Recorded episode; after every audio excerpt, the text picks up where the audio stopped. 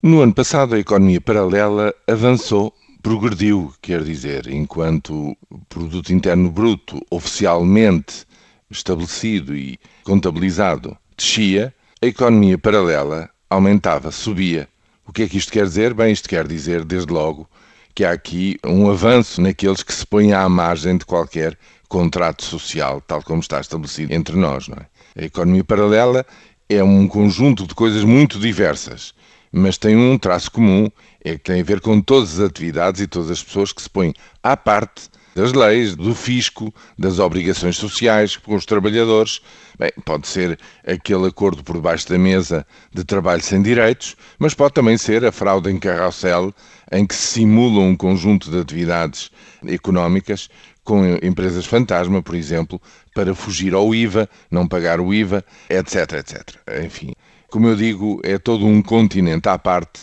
daqueles que, por várias razões, ineficiência do fisco, saber que vale a pena eh, há um prémio para prevaricar porque a justiça não persegue os prevaricadores a tempo e horas, uma carga fiscal cuja pressão aumenta cada vez mais e, portanto, há um incentivo para fugir ao cumprimento dos deveres fiscais, etc, etc.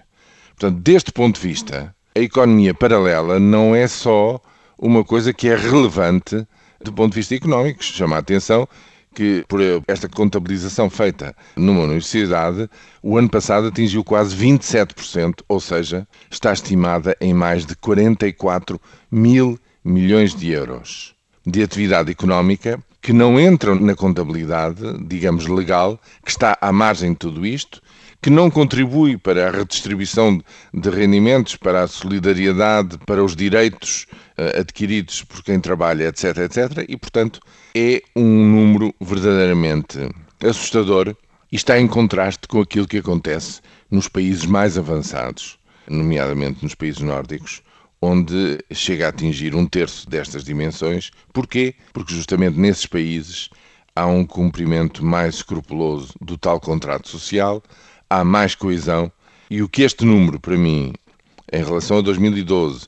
e temo bem que em 2013 não haja progressos nesta matéria, bem pelo contrário, haja um novo agravamento, o que isto significa é que, pelo menos a nível da crise social, a tal viragem não dá sinais de acontecer no nosso país.